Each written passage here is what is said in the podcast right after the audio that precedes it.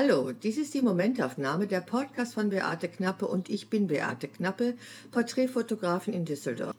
Nach sehr schwierigem Start in diesem Jahr und nach dem Verlust meines Studios vor einem Jahr habe ich mich ähm, inspirieren lassen und wieder ein Projekt angefangen, das göttlich-weibliche.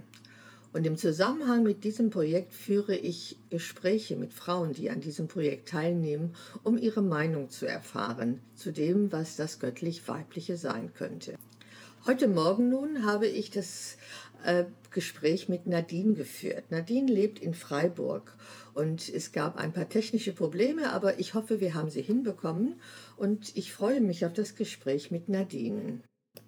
Hallo Nadine, ich freue mich sehr, dass du in Freiburg eingeschaltet hast und Lust hast, mit mir am frühen Morgen zu unterhalten. Wie geht's dir denn?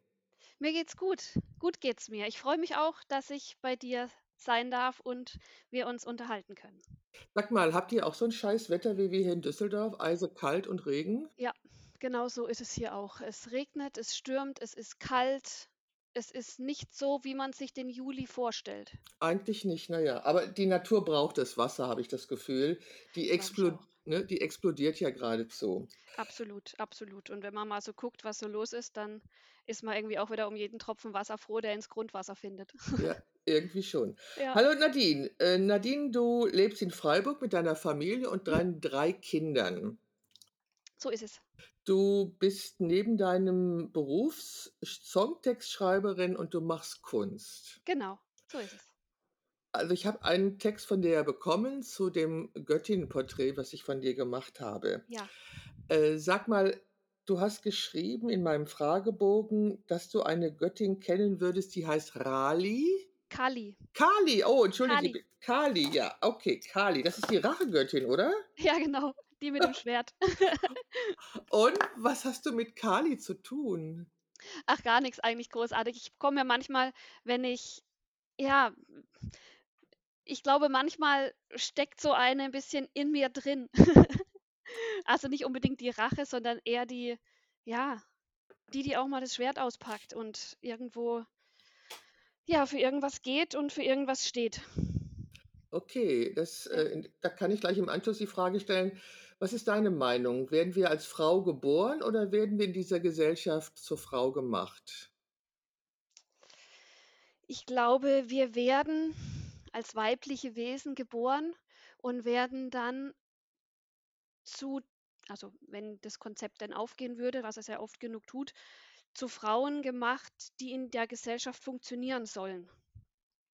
Also, was du ansprichst, sind die Geschlechterbilder, die uns die Gesellschaft vorgibt. Also Ja. ne, das meinst du? Also, das Ja. Geschlechterbild, wie ein Mann auszusehen hat und wie eine Frau auszusehen hat. Es ist ja grade alles im Umbruch. Also, wir hören ja immer wieder, äh, wir sprechen Menschen an, die sich weiblich gelesen fühlen. Ich kann das akzeptieren und ich finde das großartig, dass wir so differenziert damit umgehen. Es ist mir nur manchmal etwas zu kompliziert, also, weil es natürlich mein gesamtes Denken auf den Kopf stellt. Das heißt nicht, dass ich mich nicht daran gewöhnen werde. Aber gut, du bist als weibliches Wesen geboren worden und du hast die Rolle als Frau angenommen. Du bist Ehefrau und Mutter geworden. Ja. Und, ähm, wie ist dein Bild von Frausein heute in 2021? Ähm, mein Bild von Frausein ist sehr vielfältig. Also, ich glaube, bei mir war das so also, ich kann immer nur natürlich von mir sprechen. Man wird geboren in eine gewisse Gesellschaftsstruktur, in familiäre Strukturen, die auf irgendeine Art funktionieren. Bei mir waren das sehr religiöse Gesellschafts oder Familienstrukturen, die ein sehr klares Bild gezeichnet haben, wo es hinzugehen hat, wie das zu sein hat, wie die Gedanken und wie die Lebenswege auszusehen haben, nämlich möglichst unauffällig, leise angepasst, so, dem Manne untergeordnet.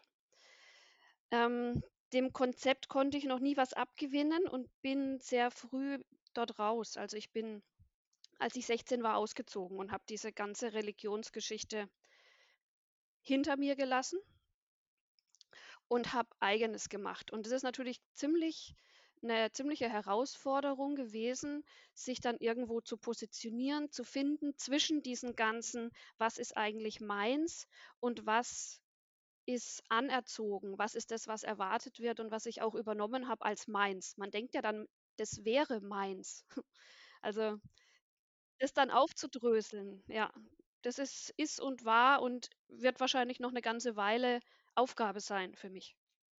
Du, für alle Frauen. Also, äh, Ja. es es ist ja so, dass wir tatsächlich, wie du grade beschrieben hast, äh, in eine Rolle hineingeboren werden und die meisten nehmen die Rolle an, weil es ja auch keine Alternativen gibt. Ja. Also, ne, es ich meine, du bist etwas i älter als meine Tochter. Ähm, das heißt, du bist in anderen Zeiten noch sozialisiert worden als ich. Ich bin in den 50er, 60er Jahren Mhm. sozialisiert worden.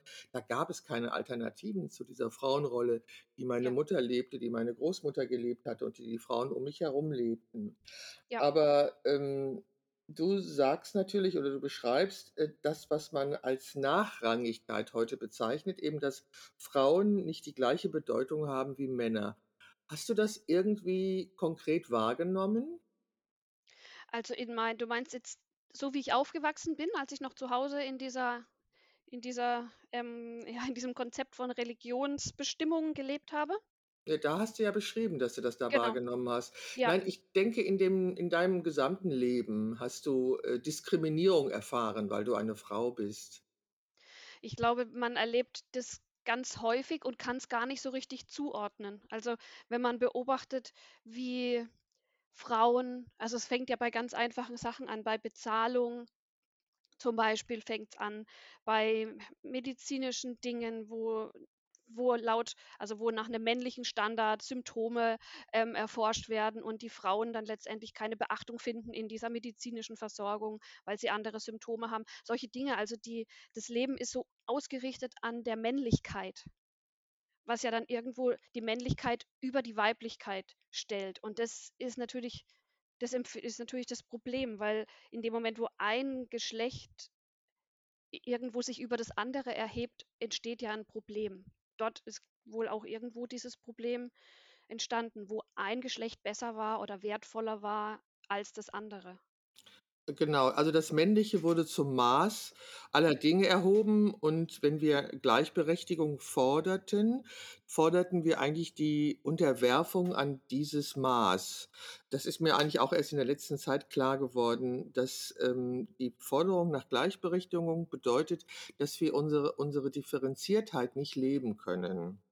Ja, die Also, die Andersartigkeit ist ja das Schöne auch. Genau, du sagst es. Ähm, wir Frauen sind auch aufgrund Grund unserer Biologie, ähm, ganz anders in dieser Welt verortet. Wir haben selber einen Zyklus, die Natur hat einen Zyklus und ich begreife so langsam, dass das irgendwie anders zusammenhängt, als ich früher geglaubt habe. Mhm, Du ja. du scheinst ja dich auch da sehr mit beschäftigt zu haben, richtig?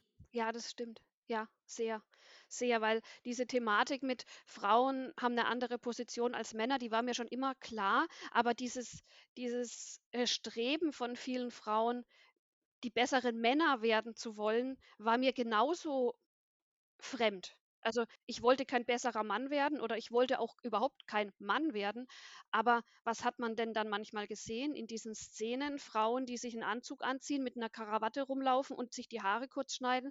Das ist dann irgendwie auch nicht das an Weiblichkeit, wo ich gedacht habe, das ist dann wirklich natürlich, wirklich schön und cool und das ist zwar 'n 'n cooler Schritt auf dem Weg, aber es kann dort nicht aufhören, wo die Frau irgendwo männlich werden soll, weil das ist ja dann auch wieder nicht weiblich. Also, die Weiblichkeit, glaube ich, ist 'ne ganz andere ja, die führt ganz woanders hin und die zeigt sich anders und die verhält sich anders und die die soll sich nicht anpassen an die Männlichkeit, sondern sie könnte wirklich weiblich anders sein wie Männer, nämlich weiblich. Also, das ist ja genau das, äh, warum ich auch diese Serie mache. Es geht nämlich darum, dass wir neue Bilder von Weiblichkeit schaffen. Ich glaube, es fällt uns so schwer, diese Differenziertheit zu leben, weil es keine Vorbilder gibt und weil es tatsächlich keine Symbole gibt dafür. Oder es gab sie mal und sie wurden tatsächlich durch die ähm, durch die Einführung der Kirche oder durch die durch die Kirche, die an Macht gewonnen hat, aus unserem Bewusstsein vertrieben. Also, was ich bis jetzt gelesen habe, war so, dass, ähm, die Kirche halt den Gott Vater installiert hat und somit alle Göttinnen, die es bis dahin gab, ja verschwunden sind. Es gab es muss in dieser Kultur und es muss in dieser Gesellschaft, in der damaligen, ich weiß nicht genau, wann die war, sehr viele Göttinnen gegeben haben. Und die wurden dann mit der Installierung von Gottvater einfach, äh, abgeschafft, weil ja Gott, ich habe keine Ahnung. Ich müsste mich mit jemandem von der Kirche darüber unterhalten, um zu erfahren, äh, was eigentlich das Bestreben war. Aber, ähm, ich hatte eben auch eine Mutter, die sehr bodenständig war und sehr eigenständig sein musste, weil sie ihren ersten Mann im Krieg verloren hatte und bin dame daher auch mit einem anderen Weiblichkeitsbild aufgewachsen und habe natürlich auch das an meine Tochter weitergegeben und stelle jetzt erstaunt fest, dass meine Enkeltochter mit drei Jahren eine komplett andere Weiblichkeit lebt. Also sie hat dafür kein Vorbild in ihrer Mutter oder in mir, sondern sie muss es äh, in der Gesellschaft haben, in der Kita oder sonst wo. Auf jeden Fall ist sie Sie trägt nur Kleider, sie besteht darauf, dass sie nur Kleider anzieht, auch wenn diese ungewaschen sind. Sie will diese Kleider anziehen, die sie anziehen möchte.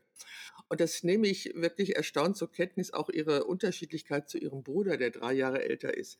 Also es scheint genau der Zeitpunkt zu sein, jetzt, dass äh, Frauen äh, das erkennen oder danach suchen, was für sie weiblich ist.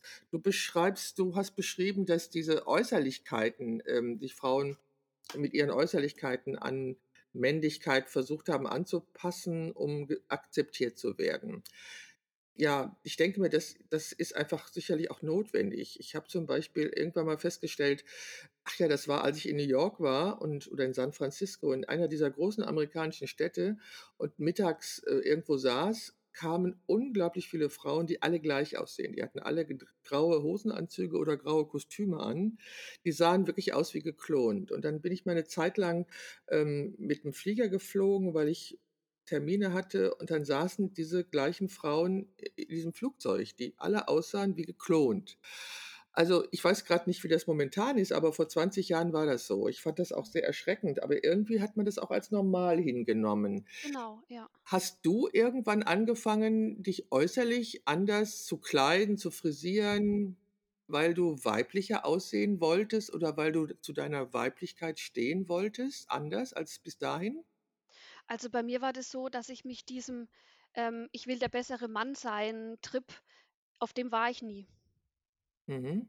Ich war da nie drauf. Ich bin immer eher weiblich rumgelaufen, also auch was die Kleidung angeht, was die Haare angeht. Ich habe ich bin auf diesen Zug irgendwie nie der war mir immer suspekt. Mir war das immer schon suspekt, obwohl ich manchmal gedacht habe: „Boah, das ist natürlich“ wenn die dann ihre Karrieren gemacht haben in diesem Style, habe ich gedacht: „Na ja, es ist irgendwie auch cool“, aber der Preis war mir immer schon zu hoch sozusagen. Mir war das zu hoch, dass ich mich von diesem Weiblichen hätte verabschieden wollen, um in dieser genormten Welt zu irgendwas zu kommen, was ich gar nicht bin. Also, es war mir fremd. Es war mir für mich befremdlich. Ja. Verstehe. Du sa hast auch gesagt, dass du dich mit der Klugheit deines Körpers beschäftigst. Wie Ja. muss ich das verstehen? Ähm, mein Körper ist für mich wie so 'n Spiegel. Also wenn's mir wohl geht, geht's auch meinem Körper wohl. Und also ganz ganz arg habe ich das gemerkt, als ich ich habe ganz lang, ähm, hormonell verhütet. Mhm. Und das habe ich vor 'n paar Jahren eingestellt. Mhm. Und da seitdem beschäftige ich mich mit der Klugheit meines Körpers. Ja, weil der sagt mir genau, was er braucht. In welcher Form macht er das? Er sagt mir zum Beispiel, was was ihm guttun würde an Essen. Also, wenn ich was esse, wo ich merke, das ist irgendwie also, ich merke ich esse was und merke: „Oh, jetzt geht's mir nicht so wohl“, dann Mhm. empfinde ich das als Stimme aus meinem Körper. Zumal's meistens so ist, dass ich vorher schon gewusst habe: „Ach, das hätte ich jetzt mal soll ich eigentlich nicht unbedingt essen.“ Ich bin ich bin Vegetarier und letztens habe ich zum Beispiel 'n Stück Fisch gegessen, weil ich gedacht habe: „Oh, ich habe irgendwie“ das war so 'n gegrillter Fisch und gedacht: „Ach ja, komm, Fisch ist irgendwie geht schon mal, kann man schon mal machen.“ Und hinterher habe ich gemerkt: „Ne, das tut mir irgendwie nicht gut.“ Also, ich merke, ich höre, viel mehr, seitdem ich diese Hormone nicht mehr in mir habe was für meinen Körper gut ist. Ich spüre es einfach. Also, ich spüre auch meinen Körper insgesamt mehr. Ich merke das auch ja? Äh, das kann ich gut verstehen. Das kann ich gut verstehen. Also, ich bin ja, ähm also ich bin ja 71 Jahre alt, das ist ja kein Geheimnis und, ähm, ich bin durch den Stress der letzten Jahre zur Diabetikerin geworden Mhm. und, ähm, habe die Medikamente nicht vertragen, die einem da verschrieben worden sind und ich habe dann ja 'ne Woche heilgefastet Ja. Und dadurch meine Werte ziemlich runterbekommen. Und im Moment ist es so, dass ich immer noch keine Medikamente nehme, aber meine Werte regelmäßig checke und festgestellt habe, dass ich mich zu wenig bewege. Also, ich müsste mich 'n bisschen mehr bewegen, weil Bewegung und Ernährung ist halt das A und O, um, ähm, eine Diabetes in den Griff zu bekommen. Mhm. Und, ähm, ich höre da auch auf meinen Körper. Also, in also, wie gesagt, die Medikamente habe ich ja nicht vertragen und habe gesagt: „Das mache ich nicht mehr.“ Also, ich Ja. nehme keine Medikamente, die mir Magen und Darmprobleme verursachen, nur um eine andere Krankheit irgendwie in den Griff zu bekommen. Mhm. Das kann es ja nicht sein, so. Ne. Also, äh, Mhm. kurz und gut, es geht ja nicht um mich, aber was ich sagen will, ist, ich kann dich gut verstehen. Also, dieses, ähm also, Hormone spielen bei mir sicherlich auch noch 'ne Rolle, aber anders als bei dir, weil es ja so ist, dass jenseits der Wechseljahre sich der Hormonhaushalt einer Frau verändert und wir Hormone entwickeln, die zum Beispiel sehr positiv auf den Zuckerwert reagieren, weil sie den nämlich hochtreiben und, ähm, nicht verbrauchtes Zucker eben zu Fett im Körper wird und, äh, das sich an Stellen ablagert, wo es sich eben vor den Wechseljahren nicht abgelagert hat. Das hat mir grad neulich meine Frauenärztin erklärt, dass das so ist. Ah ja. Also, ne also, das ist der der Körper verändert sich tatsächlich durch die unterschiedliche oder neuartige Ablagerung von Fett, was der Körper erzeugt, durch die Umstellung der Hormone. Ja. So, okay, also Bewegung ist das, was ich, äh, brauche und, Mhm. ähm, wenn ich zum Beispiel auch Rad fahre, was ich sehr gerne tue, dann merke ich das auch an meinen Zuckerwerten, dass die einfach dann in 'n Keller gehen, obwohl ich mich genauso ernähre wie sonst immer. Egal, also, du hörst auf deinen Körper und vertraust auf die Klugheit deines Körpers und, ähm, kommst damit gut klar. Also, ich bin nicht ich esse ich lebe nicht vegetarisch, ich, äh, verzichte sehr viel auf Fleisch, aber ich esse noch Fleisch und ich esse auch sehr gerne Fisch Mhm. und, ähm aber ich habe eben auf bestimmte Sachen also, auf dieses Fastfood und so habe ich Mhm. doch angefangen zu verzichten. Ich versuche mich gesund zu ernähren. Also, das heißt, ich versuche viel Gemüse zu essen und viel Salat. Ich versuche es nicht, ich tue es, weil es mir einfach schmeckt. Okay, du verhütest also nicht mehr hormonell Nein. und, ähm, hast das Gefühl aber das sagen ja viele Frauen, die irgendwie aufmerksam sind ihrem Körper gegenüber, dass diese Hormone etwas mit ihnen machen. Also, sie Ja. irgendwie so meine Tochter erzählt das auch, dass, ähm, sie bestimmte Sachen umgestellt hat und dann und daher jetzt mit ihrer Menstruation besser klarkommt. Also, ich denke, da hat sich in den letzten Jahren ja Gott sei Dank auch sehr vieles getan und vor allen Dingen auch, dass Frauen drüber sprechen. Also, ich glaube, das ist auch so 'ne neue Qualität, dass wir anfangen, darüber zu sprechen. Es gibt ja Mhm. unglaublich viele Dinge, die einfach tabuisiert sind am. Frausein, ja? Und es gab ja bei Instagram mal einen Account von einer Fotografin, die das Thema Menstruation ins Bild gesetzt hatte und die ist, ich glaube, unglaublich oft gesperrt worden und, äh, irgendwie also, es ist 'n natürlich ein kostenloses Angebot, dieses Instagram, was wir da nutzen, aber die Zensur, die da ausgeübt wird, ist sicherlich das Recht des Betreibers, weil es seine Plattform ist, aber dass es sich gegen Bilder von Menstruation und gegen weibliche Nippel, also, gegen die Darstellung Mhm. von weiblichen Nippeln richtet, ähm, ist für mich schon eine Form von Diskriminierung, die weit über das Zumutbare hinausgeht. Ja. Also also, es geht einfach nicht. Aber darüber zu sprechen, was Weiblichkeit ausmacht, finde ich unglaublich wichtig und darum rede ich ja auch mit dir heute. Ja. Mhm. Äh, du hast du bist ja auch eine der Göttinnen meines Göttinnenprojektes. Erzähl doch mal, wie du das wahrgenommen hast, also, als du dich in dem Foto gesehen hast, was ich von dir gemacht habe. Ich habe 2 verschiedene Fotos gemacht und ich werde diese Fotos natürlich unter diesem Podcast verlinken, damit die Zuhörer wissen, wovon wir reden. Ich habe 2 verschiedene Fotos gemacht für mein Projekt. Magst du was dazu erzählen? Ja, gerne. Also, die Fotos ich empfinde die Fotos als sehr schön.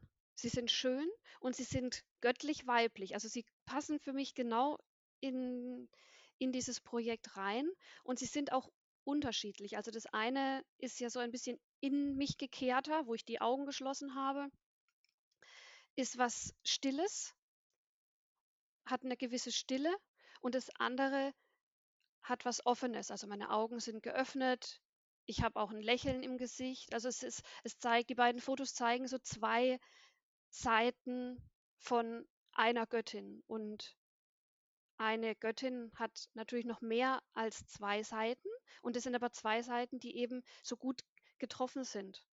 Und ich finde Also du grade diese ja? du er du erkennst dich wieder in dem Foto? Ja, ja. Ich erkenne 2 von mir wieder. Ach, das ist toll. Also, das ist schön. Das eine bei dem einen Foto, äh, ist ja das Thema Eros, äh, eins, was auch ähm, was ja dazugehört. Und Eros hat ja nichts mit Sexualität zu tun. Also, die Leute vermischen das ja immer oder in unserer Gesellschaft wird das ja immer vermischt und ich finde das so schade. Also, ich bin Mhm. noch aufgewachsen in einer Zeit, da konnte man noch flirten. Also Mhm. Ja. also, heute ist, äh, durch diese Sexualisierung dieser Gesellschaft, ähm, finde ich, geht das leider irgendwie manchmal nicht mehr. Und obwohl Eros ja eine unglaublich wichtige Qualität hat, auch in unserem Leben. Und äh. Eros hat ja nichts, nichts mit Sexualität direkt zu tun, sondern Eros ist ja eine Art zu leben oder sich auszudrücken oder zu fühlen. Also ich zum Beispiel empfinde äh, es unglaublich lustvoll, mir im Frühling anzuschauen, wie die Natur Mhm. aufwacht, wie Ja. alles grün wird, so, ne? Okay, zurück zu deinen Bildern. Äh, du hast das Gefühl, dass ich deine weiblichen Seiten ins Bild setzen konnte. Und wenn du heute dieses Bild betrachtest, was bedeutet es für dich? Das Bild ist so 'ne ist ein Zeigen oder ein Erkennen von 'nem Teil von mir. Also, ich bin grade so unterwegs, dass ich versuche, diese ganze Vielheit der Weiblichkeit für mich erst mal wieder zurück in mein Bewusstsein zu holen, weil die Weiblichkeit so viele Facetten hat. Mhm. Ähm und die sehe ich und in den Bildern sehe ich wieder 2 2 Seiten, die ich integrieren kann in meine Ganzheit. Mhm. Also, ich habe ein Bild für dieses Zurückkommen von den Teilen, von den Anteilen, weil ich denke, in in 'ner Frau, in 'nem Weib in einer Weiblichkeit gibt's verschiedene ja, Wesens verschiedene Wesen, nenne ich's jetzt einfach Ja, mal. oder as verschiedene Aspekte von Weiblichkeit, Genau, ja. genau, Mhm. verschiedene Aspekte. Also, ich arbeite in meinen Texten grade viel mit diesen Archetypen, also, mit den weiblichen Archetypen. Mhm. Und habe so festgestellt, dass wenn die Wesen oder die Anteile alle da sein dürfen, dann kann man jeden Einzelnen viel mehr schätzen. Also, wenn man als Frau zum Beispiel sich selber reduziert oder reduziert wird von von 'ner Gesellschaft auf 'ne Mutterrolle, zum Mhm. Beispiel jetzt auf dieses Versorgende, dann ist es zwar ein Anteil, das ist wunderbar, aber dann ist nicht alles gesehen. Mhm. Da ist viel mehr drin als das, was was man dann in diesem Moment sieht. Und sich diese Anteile zurückzuholen, das ist das ist wie so 'n Heimkommen, wie so 'n Heimholen Mhm. von den verschiedenen von den verschiedenen weiblichen Anteilen. Also, ich hatte ich hatte meine Kinder ich war ich war sehr gerne 'ne versorgende Mutter. Ich habe Schlaflieder gesungen, das ist alles wunderbar, aber da drauf reduziert zu werden, ist fühlt sich irgendwann nicht mehr gut an. Äh, es tut es berührt mich grade so sehr, was du sagst, weil genau das ist es. Ähm, ich habe zum Beispiel in den 70er und 80er Jahren, ähm, es abgelehnt, darauf reduziert zu werden, eine Frau zu sein, weil Ja. es ist wirklich 'ne Reduzierung. Ja. Ich habe zwar damals, ähm, nicht die das gesehen, was ich heute sehe, aber ich empfinde es genauso als eine Reduzierung. Wir sind doch mehr. Also, ich war auch unheimlich gerne schwanger.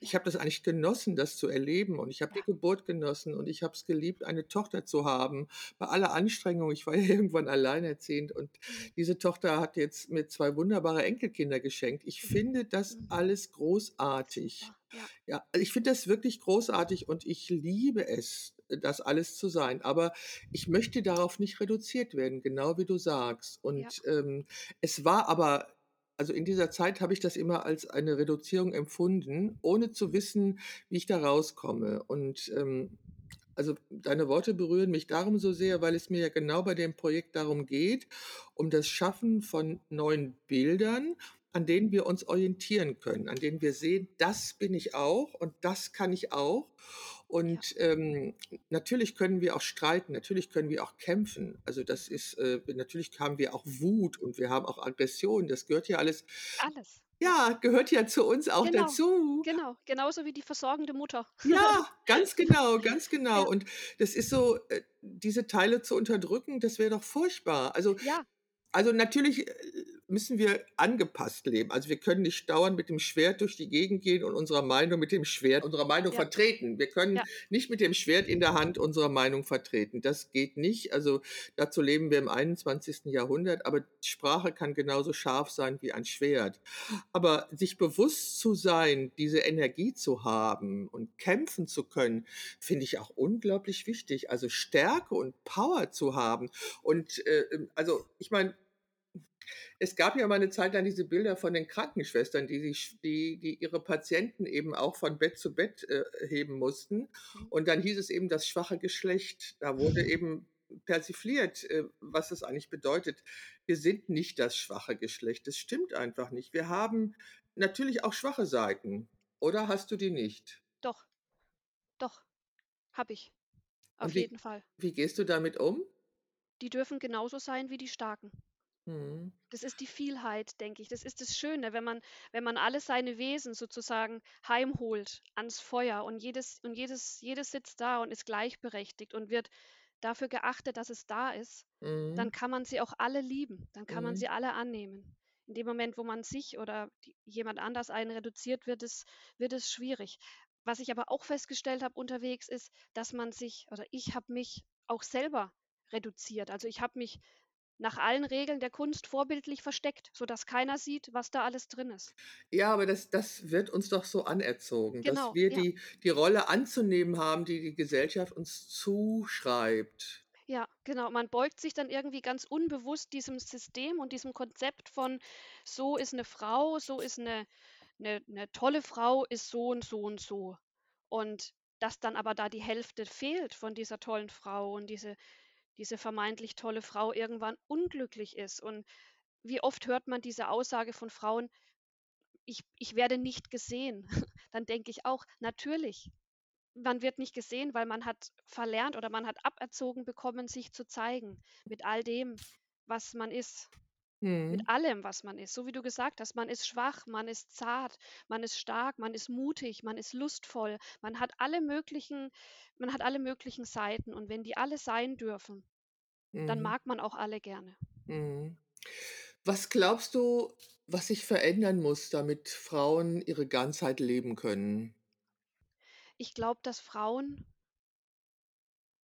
dass es vielen Frauen dass es Frauen im Allgemeinen guttut, zu hinterfragen, ob das, was sie leben, das, was sie mitbekommen haben von ihren Herkunftsfamilien oder ihren Kirchen oder sonst irgendwelchen sozialen Konstrukten, in denen sie aufgewachsen sind, ob das wirklich ihrs ist, ob das ihre eigenen wirklichen Werte sind oder ob man was übernommen hat, was irgendjemand einem erzählt hat, wie das gut ist, wie das richtig ist. Das ist, glaube ich, 'n Anfang. Das ist der glaube ich, der schönste Anfang, einfach mal hinzu in sich zu gehen und zu sagen: „Ist das eigentlich meins und was davon brauche ich eigentlich nicht mehr, weil's mir irgendjemand unterwegs in die Tasche gesteckt hat?“ Und ich kann sagen: „Okay, ich gebe es zurück. Ich brauche dieses oder jenes nicht mehr. Diese Form von Zurückhaltung brauche ich nicht mehr. Die hat mir nicht gedient. Die hat mich eher gelähmt auf meinem Weg.“ Und alles loszuwerden, was nicht zu einem gehört als Frau und andererseits aber auch alles zurückzuholen, was man unterwegs verloren hat oder was man sich hat wegnehmen lassen. Mach's doch mal praktisch. Wie sieht das in der Praxis aus? Was kann eine Frau tun um wieder ihre Vielfältigkeit zu leben? Was denkst du? Genau hinschauen. Was ist alles drin? Auf was habe ich Lust? Was will ich tun? Will ich diesen Beruf machen oder mache ich den, weil in meiner Familie der Beruf geachtet war? Will ich gerne dieses oder jenes Hobby tun oder mache ich das, damit irgendjemand mich cool findet? Also, will ich gerne, ähm, Bungee-jumpen, weil ich da Spaß dran habe oder mache ich das, damit irgendjemand sagt: „Boah, das ist aber 'ne coole Frau?“ Mhm. Solche Dinge meine ich. Also, so wirklich hinterfragen: „Ist das grade was, was ich gerne machen möchte?“ Mhm. Macht mir das wirklich Freude? Du du hast ja einen Ehemann. Trägt der deine Veränderung immer mit? Er trägt meine Veränderung mit, ja. Das Er ist doch 'n trägt sie mit. Geschenk. Das Das ist ist ein doch unglaubliches Geschenk. Es ist Ja. unglaublich. Also, es gibt Ich kenne niemanden. Ich weiß, ich denke manchmal selber, geht es mir oft so, dass ich denke, wie kann er das machen? Wie Mhm. kann er damit wie kann er damit sein? Aber es ist ein Abenteuer. Also, Mhm. als das bei mir losgegangen ist, war das so, dass ich in so einem Abenteuermodus war und gedacht habe: „Ich muss jetzt aufbrechen, ich muss jetzt losgehen.“ Und dann war das natürlich in in dieser Verbindung auch manchmal so, dass das dass das 'ne so: „Hä, was ist 'n jetzt los mit dir?“ Ähm, aber schon auch, ja, spannend. Was passiert hier? Wo geht's noch miteinander hin? Was sind es noch für Ideen, die da irgendwie rauskommen und wie wachsen wir an den ganzen Ideen, die da kommen? Man hat ja alle möglichen Ideen auf so 'nem Weg, hinterfragt alles mögliche Konzepte hin und her und wächst einfach nur daran, sich zu beschäftigen mit Themen, mit Sachen, die einem begegnen. Sag mal, wie alt waren deine Kinder, als du dich auf den Weg gemacht hast? Wann habe ich mich auf den Weg gemacht? Unterwegs bin ich schon sehr lange, weil auch in der Zeit, als ich noch in diesem angepassten, ähm, System nach außen hin war, da war ich auch schon i in meinem Inneren unterwegs, aber es hat im Grunde niemand groß mitbekommen. Und es hat mich damals auch nicht erfüllt, weil es sehr viel mit Unzufriedenheit zu tun hatte. Also mit diesem mit diesem: „Ja, keiner sieht mich.“ Ich also das war so 'n bisschen eher so 'n großer Vorwurf an die Mhm. Welt. Und es hat 'ne ganze Weile gedauert, bis ich mir bis ich verstanden habe, dass mich keiner sehen kann, solange ich mich verstecke. Mhm. Solange ich Hauptsache mich sieht niemand. Also, ich schreibe zum Beispiel schon seit 30 Jahren Texte. Die hat nie jemand gesehen. Ich habe die für meine Schublade geschrieben. Ich habe die geschrieben, habe mich drüber gefreut, habe gedacht: „Mensch, es ist 'n schöner Text.“ Und dann kam er in die Schublade zu den 100 anderen Texten, die ich schon geschrieben habe. Warum hast du die Texte niemandem gezeigt? Weil ich mich nicht getraut habe. Genau, das ist der Ich habe mich Punkt. nicht getraut. Ich habe Ja. gedacht: „Was ist, wenn jemand urteilt, wenn jemand sagt, du spinnst doch? Was ist, wenn jemand sagt: Was hast 'n du für schräge Gedanken?“ Wie gehst du heute mit so was um, wenn heute so was jemand sagt oder sagen würde? Wenn jemand 'n Text von mir lesen würde und sagen würde: „Das ist aber schräg“, dann würde ich ähm, dann würde ich wahrscheinlich mir so was denken wie „Lies ihn in 5 Jahren noch mal. Vielleicht ist es dann der bessere Moment.“ Mhm. So, also, weil ich selber habe ja auch Jahre gebraucht, bis ich Ich verstehe, was du meinst. Ich bin ja ja, nun auch kreativer Mensch und ich weiß genau, was du meinst. ja, genau. Diese diese Möglichkeit, dass jemand anders sagt: „Was ist 'n das für 'n Scheiß?“ Ja, ja, Weil genau, weil es jemand urteilt, ja. ja, jemand urteilt, weil es hat ja was mit uns zu tun. Also, auch wenn ich ja fotografiere, ähm, zeige ich ja ganz viel von mir. Also gut, ich hatte Ja, nun wirklich Zeit ich hatte ja, glaube ich, 30 Jahre mehr Zeit als du, um mich damit zu beschäftigen. Und so lange braucht es auch so lange braucht es auch, ja, ganz ehrlich. Also, es ist mir nicht leicht gefallen, äh, mich davon zu lösen. Und es ist immer noch so, dass, äh, Kritik, hm, länger an mir hängen bleibt als ein Lob. Und ich, ähm, muss grade wieder ganz intensiv lernen, anzunehmen, dass die Fotos, die ich von den Göttinnen mache, alle geliebt werden. Dass alle Frauen sagen: „Oh, wie toll und wie wunderbar.“ Das ist nicht einfach, so viel Anerkennung für zu bekommen. Also, das kann ich heute immer noch nicht, obwohl ich weiß, äh, dass ich ein ja, dass es dass es mir guttut und dass ich ein Recht darauf habe, das zu hören und das anzunehmen und auch zu ja, denken, dass ich gemeint bin. Also, okay, du hast auch gelernt, damit umzugehen und du bist irgendwann hast du dich getraut, dich in dieser Form zu zeigen ja. und bist sicherlich auch zu Anfang verletzt worden. Ja, also, es hält sich in Grenzen, weil ich glaube, es es bedarf ziemlich viel mittlerweile, um mich wirklich sehr zu verletzen, was die Texte angeht, weil ich mag die. Also, die, die ich rausgebe, die mag ich wirklich. Auch wenn das heißt, dass mein es ist wirklich also, wenn ich was schreibe du kennst ja auch den einen Text, Mhm. den ich dir geschickt habe. Das ist ein das Innerste nach außen bringen. Ja, ja, Das ist immer. wie 'ne Mhm. Geburt, also Mhm. Kind. Man trägt es in sich und bringt's nach außen. Das ist irgendwo wirklich 'n Prozess, den man den man geht und dem man sich hingibt. Also, man muss Ganz einfach genau, mitgehen, ganz anders genau. kann er nicht vor sich vonstatten gehen. Er muss Ja, es wird geboren. Also, so 'n Text ja. wird auch geboren und ich drehe den in meinen Fingern und in meinen Gedanken und ich baue den und ich spinne den und ich verwerfe den wieder und irgendwann steht er da und ich sage: „So ist es jetzt einfach und so Mhm. möchte ich ihn rausgeben.“ Und wer damit jetzt nicht umgehen kann, wer sagt: „Boah, die spinnt doch. Was ist 'n das für 'n für 'n Text und was sagt die denn da für Sachen und was stehen denn da für Worte und überhaupt, das kann man doch nicht mit 'ner Frau in Verbindung bringen.“ Du kennst ja den Text. Mhm. Ähm dann ist es dem sein ja, sein Umgang mit dieser Vielheit. Richtig, sein Problem. Sein Problem im Grunde genommen. Genau, es ist sein Problem, wenn er mit Vielheit einer Frau, mit Vielheit der Weiblichkeit nicht umgehen kann. Und es ist auch sehr schade, weil er weiß ja gar nicht, also die Person, ich meine jetzt nicht er im Mhm. Sinne von Mann oder ist ja Mhm. egal, männlich oder weiblich, diejenige Person ähm, weiß gar nicht, was sie verpasst. Du hast recht. Sie weiß gar nicht, was sie verpasst, wenn sie nicht die Vielheit sieht, weil die Vielheit ist, ist total liebenswert. Das ist einfach viel. Da ist viel da, was man, ja, was man leben kann. Ja, also ich finde dein Selbstbewusstsein toll und ich kann sehr gut nachvollziehen, dass es ein Weg war und dass es auch Arbeit war, da Ja. hinzukommen. Und es ist toll, dass du einen Partner an deiner Seite hast, äh, der dir das ermöglicht und mit dem Ja. du das zusammen leben kannst. Das ist doch der Wahnsinn. Also Der das, Wahnsinn. ja, Ja, ist es, also das ist sicherlich wunderschön. Nicht sicherlich, das ist wunderschön. ja.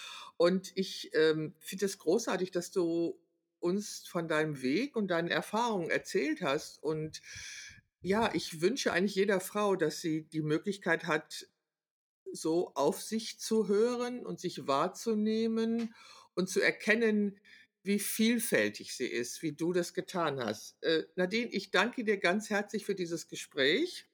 So gerne. Gibt es noch etwas, was du einer, also was du den Frauen sagen möchtest, die am Anfang so eines Weges stehen? Ich würde sagen, find raus, wer du bist. Find Hm, raus, was du willst, was dir hm, Freude macht und teil, teil deine Wünsche. Und hm. zwar ähm, mit, mit, all den, mit all den Möglichkeiten, die in dem Moment gerade da sind. Es kommen ja immer mehr Möglichkeiten dazu, je weiter man geht. Ähm, aber in dem Moment, wo man anfängt, ist der Moment, wo es losgeht. Also es geht jetzt los, wenn ich jetzt hier sitze und ich sage, mein Leben fühlt sich fremd an. Dann kann man, dann kann die Frau, jede Frau gucken, was würde sich wahrer für mich anfühlen, was wäre mir näher, was würde mich, was würde mir das Gefühl geben, dass ich ganz bin, was macht mich ganz. Ah, Das ist total toll formuliert. Und glaubst du, dass äh, sich als Göttin von mir fotografieren zu lassen dabei hilfreich sein kann? Sehr, sehr, sehr hilfreich, ja. Also für mich war es wunderbar. Ich fand es toll. Ich fand es toll, bei dir zu sein. Ich fand es toll, sich in diese Göttin zu verwandeln. Man kommt rein mit Jeans und Docks und T-Shirt und zack und wilder Sturmfrisur. und ähm, man sitzt bei dir und man wird zu einer Göttin verwandelt. Und Ja, man fühlt sich so und du fotografierst so schön. Das ist so eine schöne Stimmung. Man danke. denkt auf einmal, ich bin jemand anders. Wer bin ich eigentlich hier? Und man geht raus und denkt, ich bin eine Göttin, noch eine Göttin auf Ja, dieser Welt, ja, die ja. loszieht und ja, ein Stück ganzer geworden ist. So hat sich's für mich angefühlt, diese Ganzheit, die Vielheit. Ich, ich sammle mich ein unterwegs und bei, dein, bei deinem Projekt habe ich wieder ein Stück gefunden. Ach, das ist so wunderschön. Ich danke dir sehr für dieses Gespräch. Ich hoffe, dass die Technik mitmacht und ich es tatsächlich äh, rekordet habe und in die Welt schicken kann. Es hat tatsächlich geklappt. Ich war in der Lage, dieses Gespräch mit Nadine aufzunehmen und ich bin sehr dankbar, dass es geklappt hat. Ja, das war also das erste Gespräch zum Thema das göttlich-weibliche. Seid gespannt, es wird noch weitere geben und vielen Dank, dass du wieder dabei warst.